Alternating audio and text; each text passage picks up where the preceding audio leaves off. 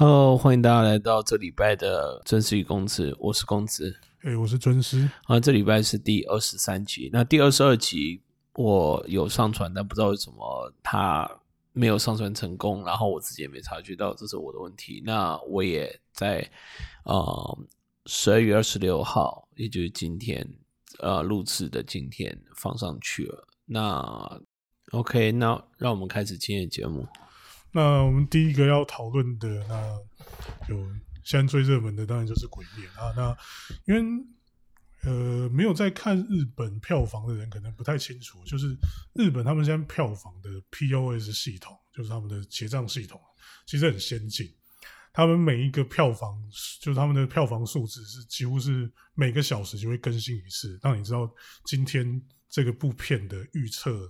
的所谓的票房收入是多少。那在我们今天录制的今天，十二月二十六号，日本那边最新出来的数字，《鬼灭》的预测票房已经超过了三百一十六亿，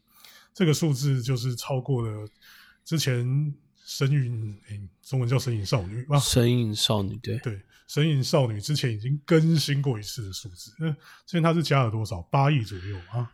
好像是，反正就已经超过了。对，反正不管怎样，最后最终也都超过。因为大家现在讨论是它下一个里程碑在哪里。但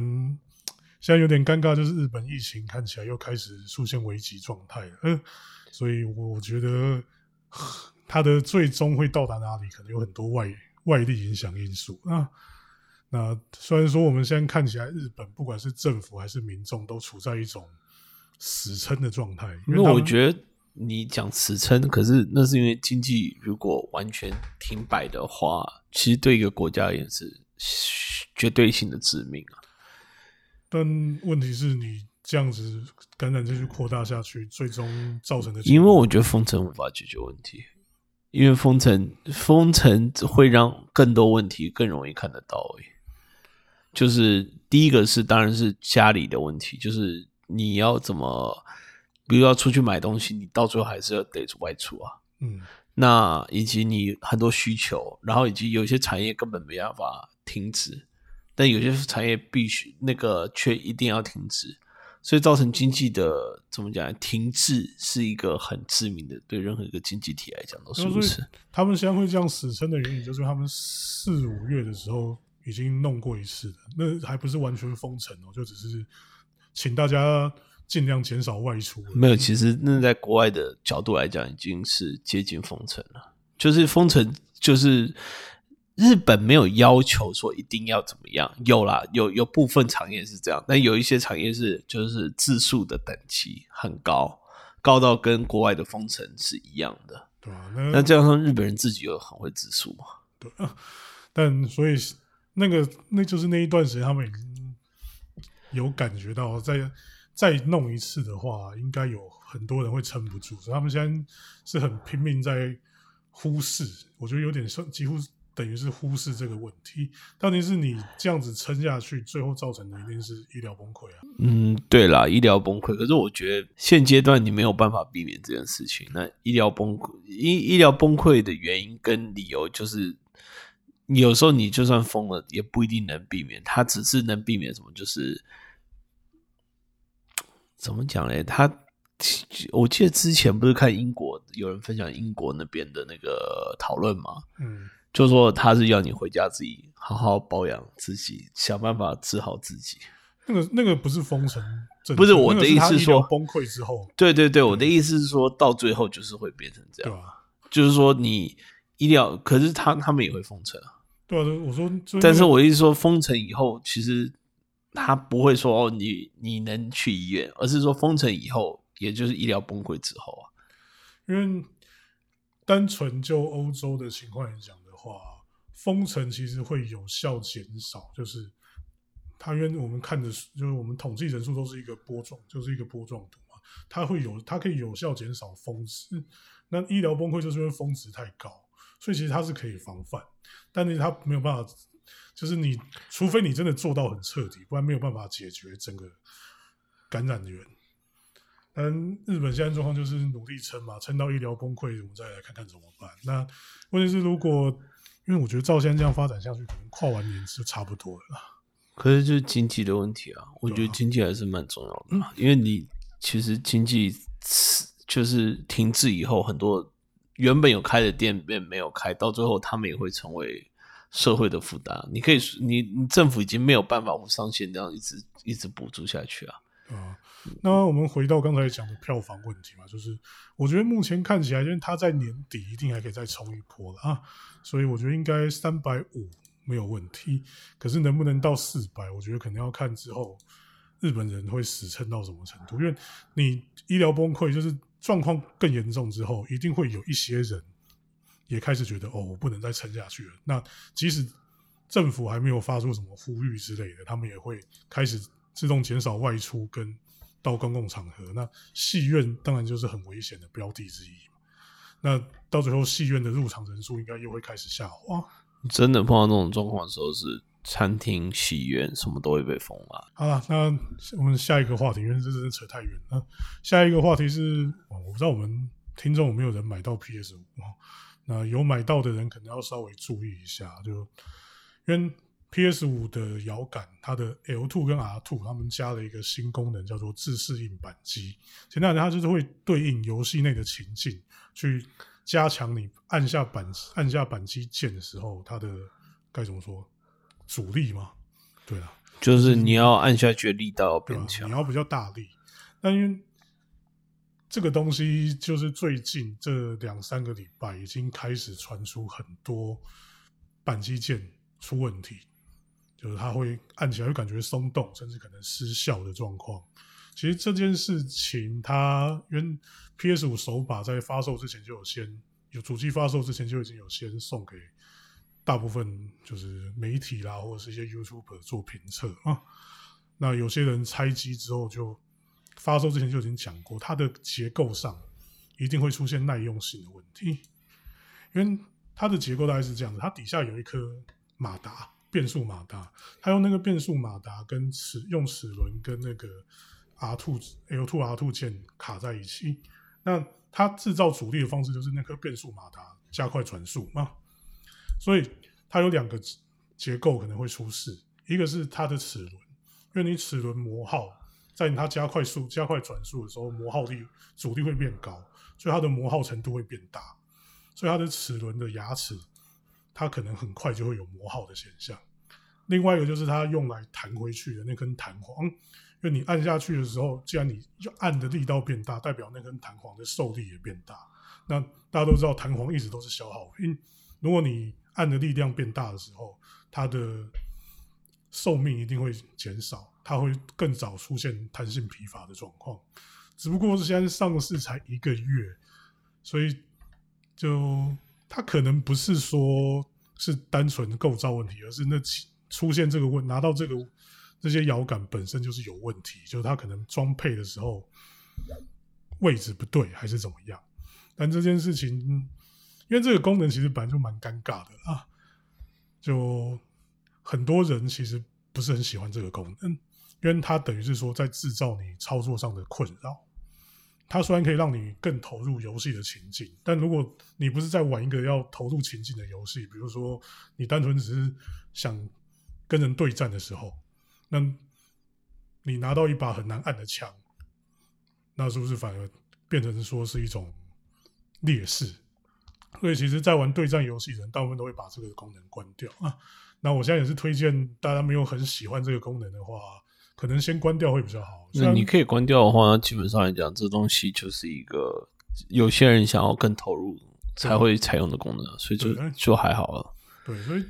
呃，既然可以关，理论上它只要关掉，应该就不会造成多大的困扰啊，因为大部分都是磨耗啊。所以对啊，所以台湾反映这个问题的人就相对少很多。那我看到是欧美那边还蛮多的，因为他们的主流就是玩枪 game 啊。那特别是因为枪 g 现在的主要使用的是按钮，就是 L two 跟 R two 和方向和那个类比摇杆。我还是 L one 跟 R one。嗯，不是，是 L two 跟 R two。他们 L two 跟 R two 现在做成那种造型啊，其实就是为了让你按起来更像在扣扳机啊。嗯，对。所以欧美枪，欧美最流行的射击游戏，它的主要按键。其实是 R R two 应该是仅次于类比感使用量最高的按键，所以欧美那边现在报告出来的案例还不少，我看到大概就有二三十个吧，然后日本也有几个啦，不过相对来讲就少很多，毕竟他们主机也少嘛。那台湾这边应该就更少了，所以目前我台湾我还是没看到案例，但大家可以的话也注意一下。虽然说其实现在有对应的游戏也不是那么多，目前我确定的好像除了 SIE 厂之外，就 COD 跟 FIFA 吧。那很少啊。对啊。那，不过讲到 SIE，他们日本工作室这个礼拜又走一个人，那他们这个礼拜说要离，呃，哦，他还没有离职，他是说他做到这个月底，就是今年完，就是将近呃快离职了。对，我记得其实理论上日本应该已经放年假了。有一家公司不是每家，不过他们应该要放了吧？对，SIE 应该放了。对，那他叫鸟山矿之，他是他是 SIE 里面专门负责跟外部工作室，比如说 Fun Software，或是之前跟道传合作的时候，都是由他来负责。应该说有他负责的部分啊。道传对灵魂献祭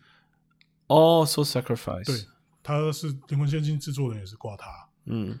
那对于这点就该怎么说？因为我们之前讲的是内置，就是他们 SIE 日本工作室里面自己的制作部门，他们内置部门现在已经缩小到几乎我能数得出来，只剩下做天文机器人的阿索比团队。那这一次走的是外部制作人的时候，问题又不太一样，因为大部分的第一场啊，就是主机商嘛，他们很很难只依靠自己的开发能量去包办所有的第一场游戏，所以他们很多会跟外部合作。那这些在外部合作游戏里面担任制作人的人物啊，其实他们的工作不单纯是一般游戏制作人说管理，呃，资源跟管理时间的，一他们通常还担任跟外部公司沟通的管道，因为你发包一个游戏出去，对于第一场来讲，它一定有特殊的目标。通常啦，通常现在好像现在的 SIE 跟 NS 好像都是在拼游戏数目，所以好像比较没有这种状况。但至少之前是这个样子，就是你出一款独占游戏，你通常有一个明显的目标，那你要需要把这个目标跟你的制作公司讲。那中间透过管道就是由你派出去的制作人。现在有什么目标？已经应该说以前有什么目标？以前就是他们需要就是战略目标，就是他们要达成，他们要主攻什么市场，这个游戏要从哪边，就是要从这个市场哪边下手去吸引哪些客户。比如说像他之前经手过最有名的游戏叫做呃 Bloodborne 吗对吧？血缘嘛，血缘这这块游戏的目标就是要主打 Soul Like，就是灵魂系列，因为这个这件事有点复杂，因为灵魂系列的源头是恶魔灵魂，其实这个这一片就是 PS 的独占游戏，但是因为他们原本不是很看好这个这种游戏，所以后来他们其实我觉得，我觉得还蛮正常的，因为它很硬。然后他说真的，一般玩家应该玩它很有挫折感，所以不看好是蛮正常的。但不知道为什么就非常的怎么讲，让让很多人反而更陷入了这个游戏。对，所以他们后来甚至美国那边要代理的时候，他们都懒得用自己的通路帮美国出，所以《恶魔灵魂》这一块游戏在美国的通路是呃万代南梦宫，对，这是一个很少见的现象啊。其实以前也有啊，以前 PS Two 时代的战神在日本是卡普空出的，就刚好相反过来。是北美那边做的游戏，在日本有交给第三场去代理。我觉得卡普空之前有代理那个 Diablo，嗯，所以应该说卡普空本身就是不是不是，我的意思是说，就是战神诶、战神是我知道这对对对。我我我的意思是说，卡普空本身在日本可能就有在带洋 game 的这个，当时啊，当时当时对啊对对当时的时代，他其实还蛮热衷代理欧美游戏嗯。啊，就嗯，先不谈那，所以实际上之后大家就知道，恶魔灵魂之后变成黑暗暗黑灵魂，呃黑魂黑暗灵魂，那它就是一个万代南梦宫发行的第三方游戏，那它也跨平台。那他所以他们在做血缘这一款的时候，他们的意思就是他们要主打就是把恶魔灵魂就是灵魂系的这一这一票忠实客户先吸纳到自己的主机上面。对，所以因为这一片当然也就是方寿会负责嘛，那他们就等于是 SIE 跟方寿会的沟通管道。那既然这样，你先开始连这些外部制作人都开始离职的情况之下，大家就会想，你是不是不止你内置产品减少，你连这种就是跟日本公司合作的外包案，可能都没有几个在跑。他们可能现在的方向是属于卖现有的 IP 的独占吧，在日本这个市场来讲的话，嗯，你这样讲的话是没错，但其实你要注意一下，就是他们卖。他们买的独占啊，他们买的日常独占，就比较明显的有几个嘛，FF 十六嘛，对，那他们之前有买过 Bio 嘛，所以理论上来讲，Bio 他们也可能买一个形式上的一个独占，也不是形式上，就是他可能会就我说有一些东西独占内容啊，对对，但问题是你要注意到这件这些游戏，他们买的这些东西，大部分都是在欧美市场，其实影响力更高的。对啊，所以他们就算是买日本游戏的独占，其实他们真正的方向还是在针对欧美市场，而不是看日本市场。他们可能很注意日本的开发商，因为有一些日本的开发商，他们也不是只卖日本市场，就其实是其实也不多啦。就我们刚刚讲的，很很少啊，斯科艾尼克斯跟卡普空嘛。对，那你现在看到他们也就主要也是买这两家的，所以其实他这个不是在针对日本市场做事。他可能对日本市场有影响，但那只是顺便。那可是倒过来讲，日本市场，然后属于日本的，就是说在欧本没有影响力，但在日本卖很好。DQ 吗？DQ 啊。那除了 DQ 以外呢？套太阳电铁。那我觉得这个是以结果来论，这不，我觉得你这样讲是错的，因为现阶段来讲，淘汰阳电铁已经卖。这个数量是很可怕，但是以前有吗？没有啊，所以我觉得你不能这样讲。其实就主要解释哦，日本市场这几年三场的表现本来就没有很好啊。那啊，有了有了啊，不啊，不对不对，我说只有在日本市场卖的好，但是欧美市场卖不好，但是人王欧美市场也卖的不错。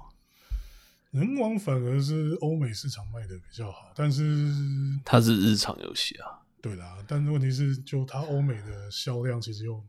看得出来有蛮多是特价推出来的，而且它二代二代的销量就掉很大。为什么？我我没玩了，我其实昨天有在考虑要不要买，但是我在想说，但是我不知道这游戏，所以我就还是没买。其实跟游戏本身做的好不好也没有很大关系啊，因为它人王一代的时候，它是一个新 IP 啊。对，然后它有新 IP 有什么好的？不是，因为它。因为他有跟那个，他算应该是有跟 SIE 签独占约，就是所以他发行是 SIE，在欧美、台湾也是，就他在日本以外的地方发行，应该都是 SIE。哎，其实这这很这很独特哎，因为 Koi 在台湾是有公司的，现在还有吧？对啊，对啊，所以我意思是说，他大部分游戏都是自己发行的。嗯，其实。虽然情况有点不一样，但跟他们和任天堂合作的游戏很像。他们和任天堂合作的游戏大部分都是日本他们自己发，然后海外就交给任天堂，因为他们在海外的通路其实不是那么好。台湾算是例外，他们在台湾的通路其实没有那么好。因为哎，以前不是那个吗？三国志对啊，对啊，没有，就是人王这一片，它当初是一个新 IP，而且在欧美有。SIE 帮忙做宣传，所以会吸引到不少。就是哦，看到一个新 IP，然后他好像有宣传也打得很大，很大制作，所以我们就我就先买来玩看看。但是这些人里面一定会有一定程度，甚至应该说比较多人占成分比较高的是买来之后发现啊，这个不是我想要玩的游戏，那续作他当然就不会再买了。哦，所以其实我记得《人王二》到现在好像才。上个月才说破一百万而已，哦，这样蛮惨。所以游戏本身是一样的东西哦，就是类似的类似。有有当然是有改，但是没有很没有差很多，就同同一种类型的游戏啊。嗯，所以到头来我们得到结论还是 SIE 看起来真的就是宣传很厉害。对啊，那他也真的就是完全没有在管日本市场。嗯，我觉得，可是对啊，他也是被日本市，我觉得是鸡生蛋蛋生鸡的问题啊。到底是谁舍弃谁？你已经很难很难去判断了。就是说，他一定是把资源投在对他回馈最大的市场。嗯，老实说，你要说鸡蛋到底是谁先出来的问题，我觉得问最早还是 SIE 的，一定是 SIE 本身的商业策略造成现在的结果。因为你不可能说是单纯就是市场变市场变迁直接造成现在这个样子，一定是他做出来的一些商业策略。导致他的市场变成现在这个样子，不过这个会扯很远，所以我们可以先不要谈。那如果谈到呃商，就是日本的市场概况啊，当然就想到转蛋。最近英国有一个，它是赌关于赌博的研究吧，它应该是公，它应该是算是基金会啦，嗯，就专门在做赌博防治的基金会。那他们做了一个调查报告，专门针对英国十一到十六岁的玩家。那这个调查报告主题就是针对战利品项啊，loot box。所以这几年我们讨论了很多次了嘛，就他们针对 loot box 的消费状况去去对针对十一到十六岁的玩家做调查，就他发现其中有三十一趴的人，他们无法无法清楚记得他们对于在抽箱上面花了多少钱。那有二十四趴的人觉得自己可能已经对于抽战利品项这个行动。这个行为有成瘾现象，那其中有四十四趴的人觉得他们曾经因为抽战利品项的结果，感觉自己是被骗。嗯，可是跟任何赌博都差不多。你不要说跟任何赌博啊，就是跟转蛋游戏都一样，所有转蛋游戏都差不多啦。你说大部分，因为我我跟朋友讨论这个话题的时候，他们最大的反应就是，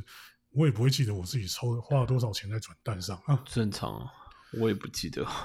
但是因为这有一个比较尴尬的方式，因为他针对的对象是十一到十六岁的玩家。十一到十六岁不是有一个金额上限吗？我不知道欧美有没有，哎，有，哎，有，没有？我不知道。对啊，我不知道欧美有没有，应应该有啦。日本日，而且日本也没有强制规定，日本是有一些公司会自己做，因为那个是社会形象的问题，他们可能有很多未成年玩家，比如说 PAD 嘛，PAD 有啊。对啊，没有没有是诶诶，P A D 有，对我知道，其实那个数字我不太确定，反正是他不，日本也不是一个强制的政政策啊，他只是公司自己的自我规范，它好像是家长管控的一部分嘛，对啊，那是公司自己的自我规范，你手机上还有另外的家长管控，那个又是另外一回事。那你在游戏上的消费，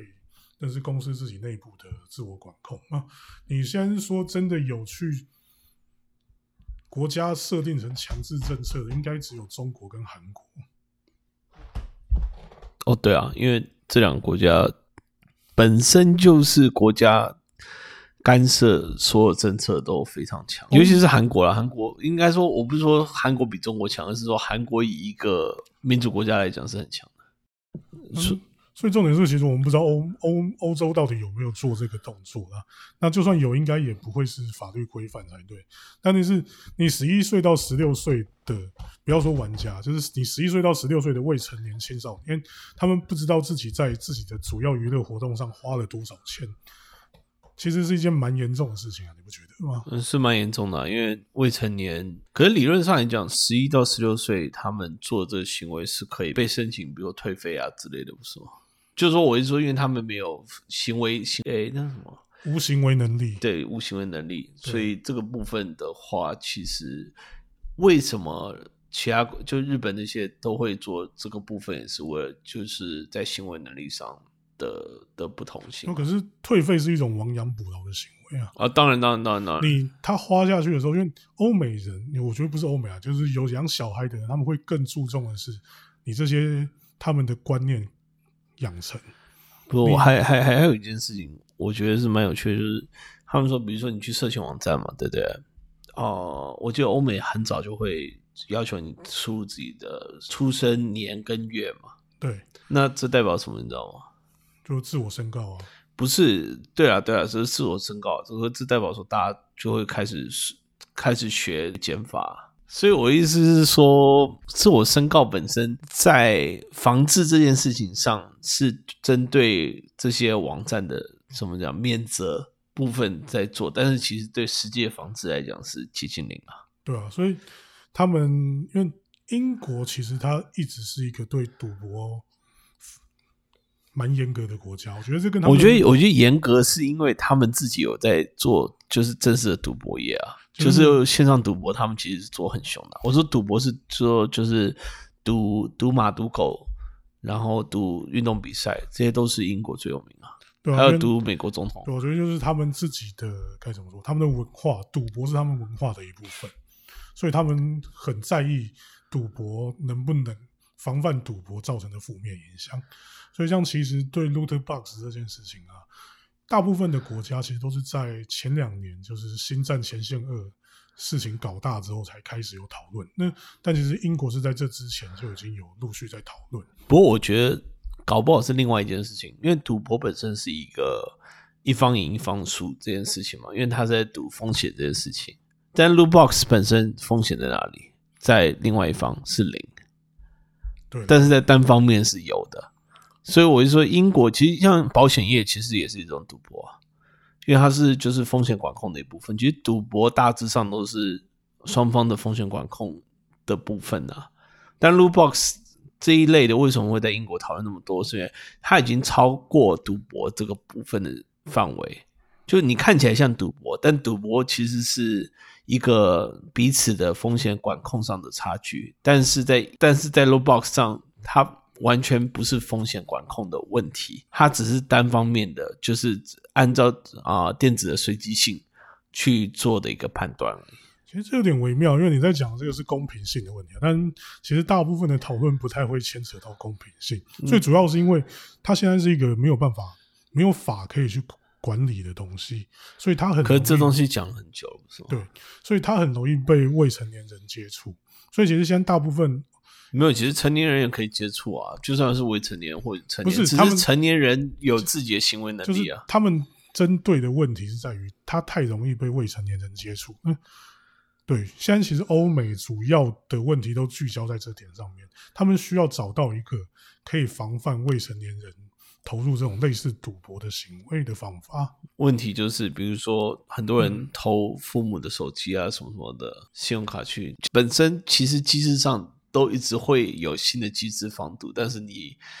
你要跨越的机制是一个不会很困难的，因为你再牵扯再深一点，这就牵扯到我们说的认证嘛，然后跟身份证嘛，跟隐私破坏嘛，这些有关，所以到最后这这条线就永远画不画不下去啊。你这样让我想到前两个礼拜，腾讯对于他们的游戏加入了一个新的控管方式是。六十岁还是六十五岁，反正就是已经退休在领，已经退休的老年人，他们也有消费上限。没有那个是我记得好像是针对就是那个，对他是因为阿公防范对防范你孙子用阿公阿妈的手机来消费，对，所以我才会想到，这听起来真的很有趣啊。只是嗯，实际上来讲，到底能发挥多少效果就很微妙，因为。他单他相对上解除比较简单，毕竟人家是成年人，不可能真的管得很凶。对啊，他只要就是你稍微过 Face ID 脸部认证就可以，所以他只能防范偷拿的那一部分。对，那如果是阿公阿妈被孙子那一下就说好我买我买我买，那你也防不了，因为他只防他只需要。可是他也没有打算防。对啦，他是打算说讨不到钱的问题吧？好，那现在时间差不多了哈。那在最后结束之前，我想先跟大家更新一下二零七七现在的状况。那像现在比较大的新闻就是 CDPR，现在似乎面对两个官司啊，可能还有三，可能还有第三个。因为先讲前面两个，一个是他们在波兰本身有律师事务所开始召集，就是他们要。集体官司嘛，就针对消费者买了这块游戏之后，觉得自己被受骗上当，但要提出损害赔偿嘛。另外一个是在美国，他这个是针对 CDPR 股票的投资者，那因为他们觉得说你 CDPR 在上市之前有隐瞒 PS 四、Xbox One 这个世代主机的游戏执行效，那他们觉得你这样会造成我们损失，所以他们也出来要搞一个集体官司。嗯，对于这点，CDPR 看起来是还蛮重视的啊，因为他们在后者的消息出来之后啊，他们马上就发布了说，哦，我们扣掉退费的部分，我们还是卖了一千三百万套。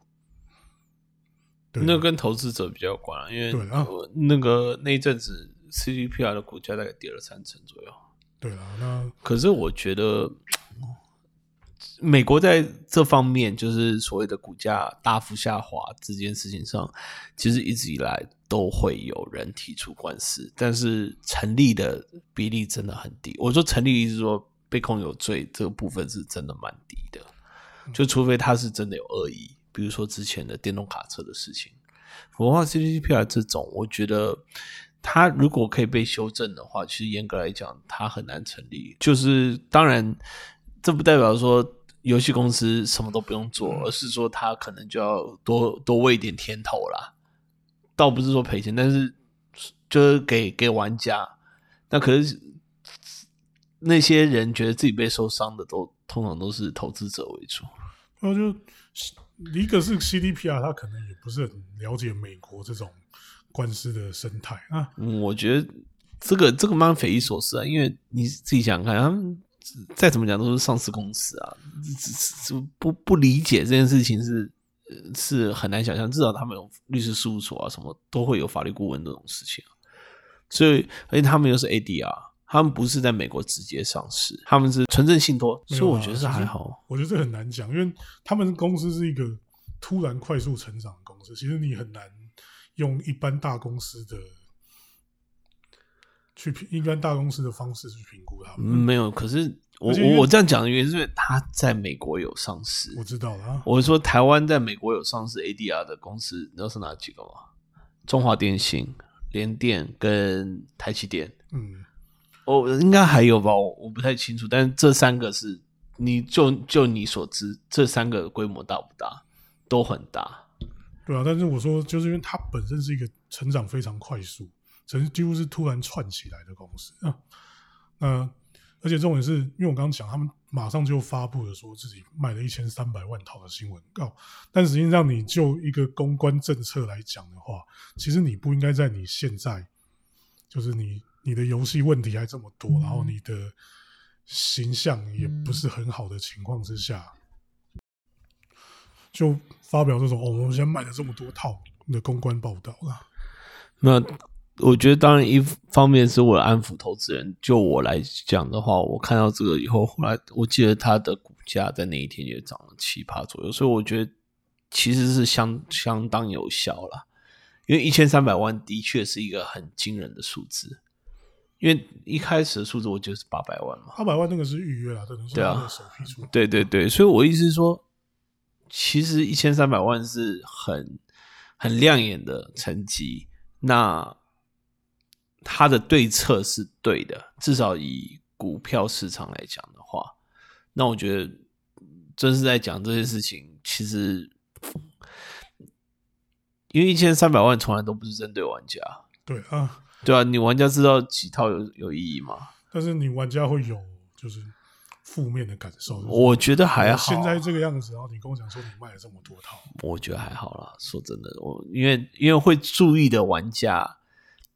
应该这样讲，会有恨的，或觉得说很 piss off，他就退款啊，他有这个选项啊。那他不退款的，代表说他对这游戏还是有爱啊。那投资者比较 care 他卖了几套啊，所以我觉得这情报是分开来去看的。你又爱，然后你又很你又很火大，那个销量这么多的，我觉得这种可能有，但是也一定不会是主流了。那时间差不多了，那我想先预告一下，我们下个礼拜因为过年了嘛，那我想稍微回顾一下今年那个时候是去年的发生的新闻，所以我跟公子应该会各列三个，就是我们认为最重要或是令人印象最深刻的新闻。那谢谢大家收听。谢谢大家收听。